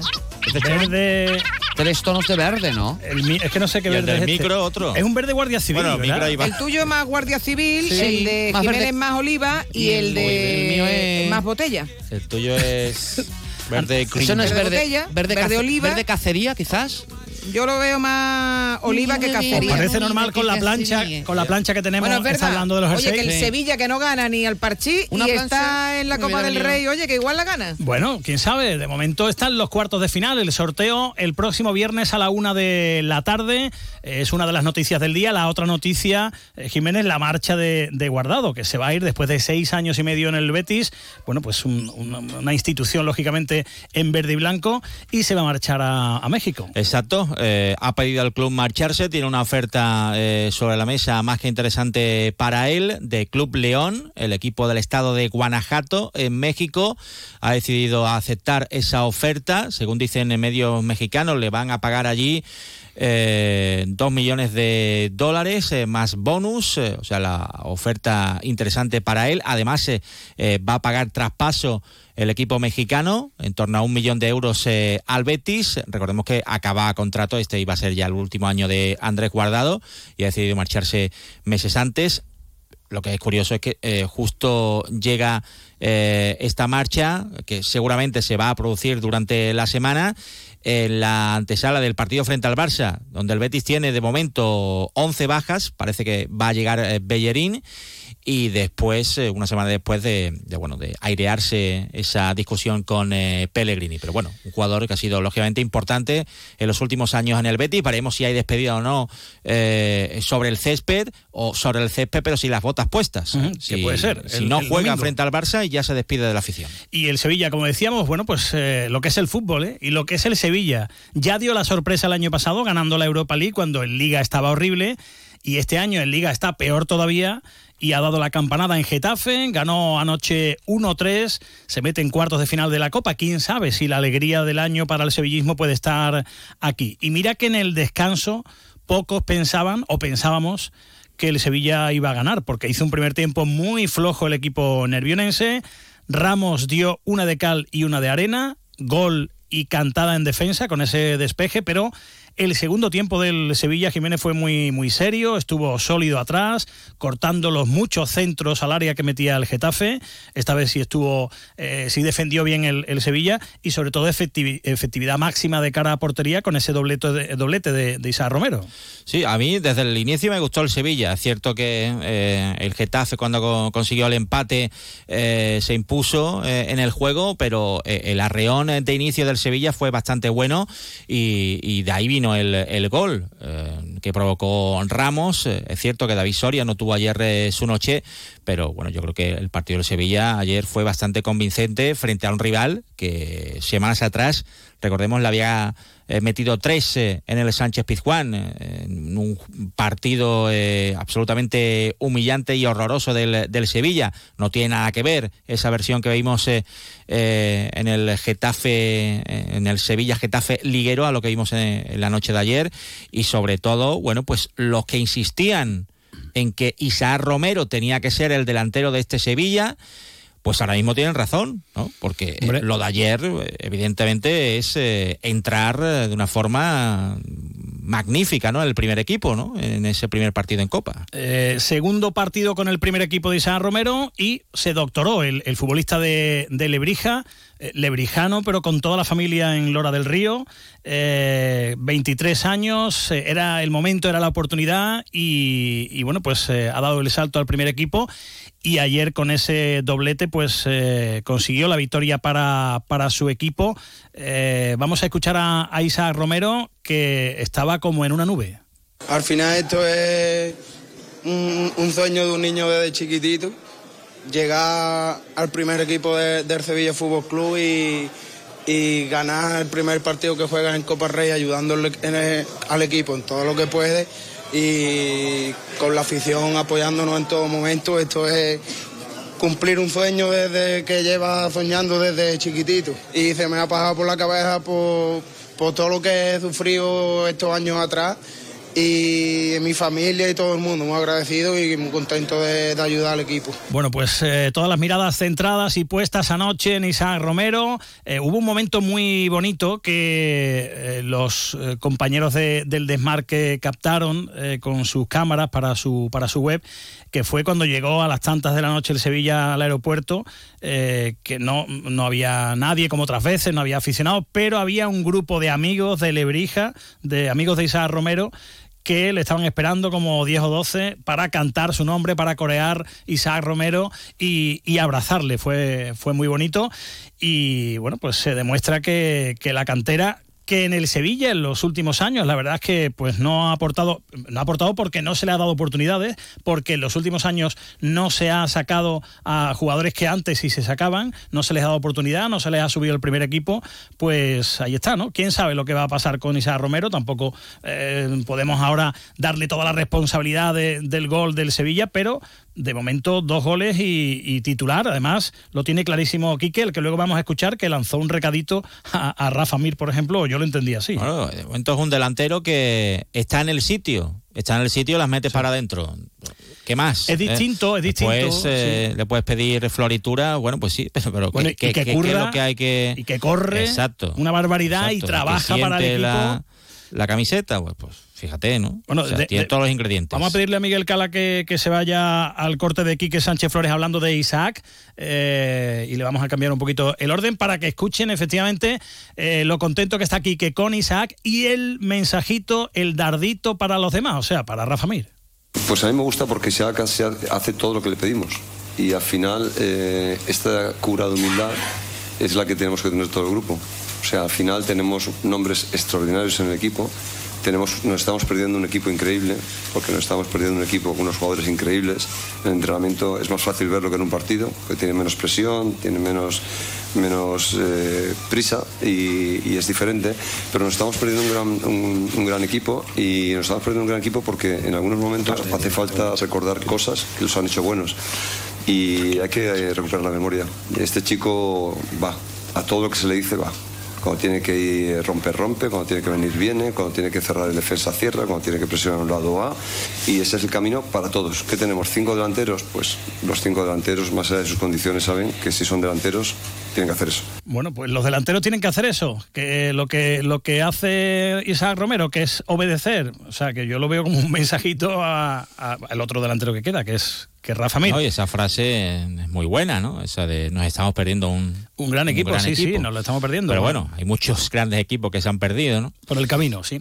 Eh, y debutó Alberto Flores, sevillano, de Fuentes de Andalucía, eh, que además tiene una bonita historia. eh, cuando él era portero de los escalafones inferiores del Sevilla, Andrés Palop, eh, Alberto Flores tenía 11 años y Andrés Palop le dio su camiseta en su último partido. El día de la despedida de Palop le dio la camiseta a Alberto Flores. Y ahora, eh, lo comentaba ayer eh, justo después de- del partido el, futbolista Fontaniego, pues ahora esa camiseta de ayer del debut se la va a dar para que la tenga Andrés Palop. Esta tiene un significado que, nunca se lo había dicho nadie y es una promesa que tenía conmigo mismo, que Andrés Paló me dio la, camiseta de su último partido y ahora le voy a hablar y le voy a decir que, que esta es para él porque desde, desde que me conoció no ha parado de ayudarme, ha sido un ejemplo y, y un ídolo para mí, tanto personalmente como futbolísticamente. Esta camiseta es una promesa, ahora se lo comentaré, pero esta camiseta va para él. Fue su último partido, el primer partido mío, pues se la doy a él. Con eso te iba a cerrar. Cuando la gente ha sabido que jugabas, ha empezado a correr por redes sociales una foto que tienes muy pequeñito con Andrés, que te estaba dando la camiseta, y me imagino que va a estar muy contento de que te acuerdes de él en un día como hoy. Sí, tengo, tengo un contacto casi a diario con él. Es una persona que, que me ha ayudado en todo momento, eh, desde, pequeño, que ha, que ha confiado en mí siempre y me ha dado muchos consejos. Le estoy agradecido tanto a él como a su familia, que se han portado conmigo increíble, como con mi familia también. Y, es un, detalle, una, una pequeña historia muy bonita y, y siempre estará ahí en el recuerdo. Bueno, pues mucha suerte para Alberto Flores. Eh, si vuelve Dimitrovic, lógicamente, pues eh, será complicado que tenga continuidad, pero bueno, ahí está, ¿no? Ayer estuvo un poquito nervioso, es cierto, pero es normal, ¿no? Eh, se encontró con la titularidad sin, sin comerlo ni beberlo porque fue por unas molestias lumbares de Dimitrovic en el calentamiento. El Sevilla puede ganar esta Copa del Rey, esto dice Quique. Yo lo que sé es que a la afición le hace muchísima ilusión también. O sea, le hace tanta ilusión salir de una situación difícil y incómoda en la liga como seguir sumando la Copa del Rey y nosotros lo vamos a, intentar hasta el final. Sabemos que no estamos suficientemente fuertes como para que todo ocurra tan pronto, pero sí que trabajaremos en el plazo corto para que llegar lo mejor posible a cada partido de estos. Al final, lo nuestro es generar ilusión. Eh, nuestro trabajo eh, consiste en, en ir sobre un grupo que al final sea capaz de generar ilusión. Vamos a, vamos a intentar hacerlo con toda la fuerza posible. Ayer debutó con el Sevilla Agumé y vamos a ver cuándo lo hace Aníbal Mesbri, que se presenta esta tarde. A las 4 en el Sánchez Pizjuán eh, vamos a escuchar sus primeras palabras eh, como jugador del Sevilla. I had uh, long discussions with uh, the, the clubs and, and with uh, my family and, and my uh, agent. Tuve largas conversaciones con los clubes, con mi familia y con mi agente. Me gusta el proyecto del Sevilla y creo que puedo ayudar al equipo a ser mejor esta temporada. Espero que podamos avanzar juntos y hacer algo importante en lo que queda de temporada. He jugado 11 partidos este año. He entrenado muy duro en Manchester y me siento preparado para jugar en cuanto el míster decida. Me siento bien sin lesiones y ojalá pueda mantenerme así. Bueno, para, para terminar, eh, llegará Bellerín, porque si no, no hay lateral derecho. ¿Llegará Bellerín para el día del Barça? Sí, ha entrenado, así que menos mal, porque eh, recordemos que Aitor eh, Ruibal, eh, ya veremos si pasa o no por eh, quirófano, pero está lesionado. Sabali está en la Copa de África y, por cierto, acaba de salir guardado de las oficinas del Villamarín. O sea que ya no está guardado. Cerrando su salida. Gracias, chicos. A ustedes. Nos movemos en un mundo que no se detiene, pero aprender, crecer, evolucionar, solo es posible si entendemos de dónde venimos y lo que nos hace únicos. Somos Nimo Grupo. Nuevo nombre, nuevo logo, nuevas metas, la misma pasión. Porque el objetivo no es llegar, sino disfrutar del camino y hacerlo juntos. Arrancamos ya. ¿Te vienes? Hasta mañana, adiós. Bueno, mañana se le pasará y estará como nuevo y estará aquí también puntual a las 12 y 20 en una nueva edición de Más de Uno Sevilla. Ahora se quedan con las noticias de Andalucía con Jaime Castilla y José Ignacio Caballero. Pásenlo bien, disfruten del día, cuidado con el viento, ¿eh? que hay muchísimo todavía. Adiós.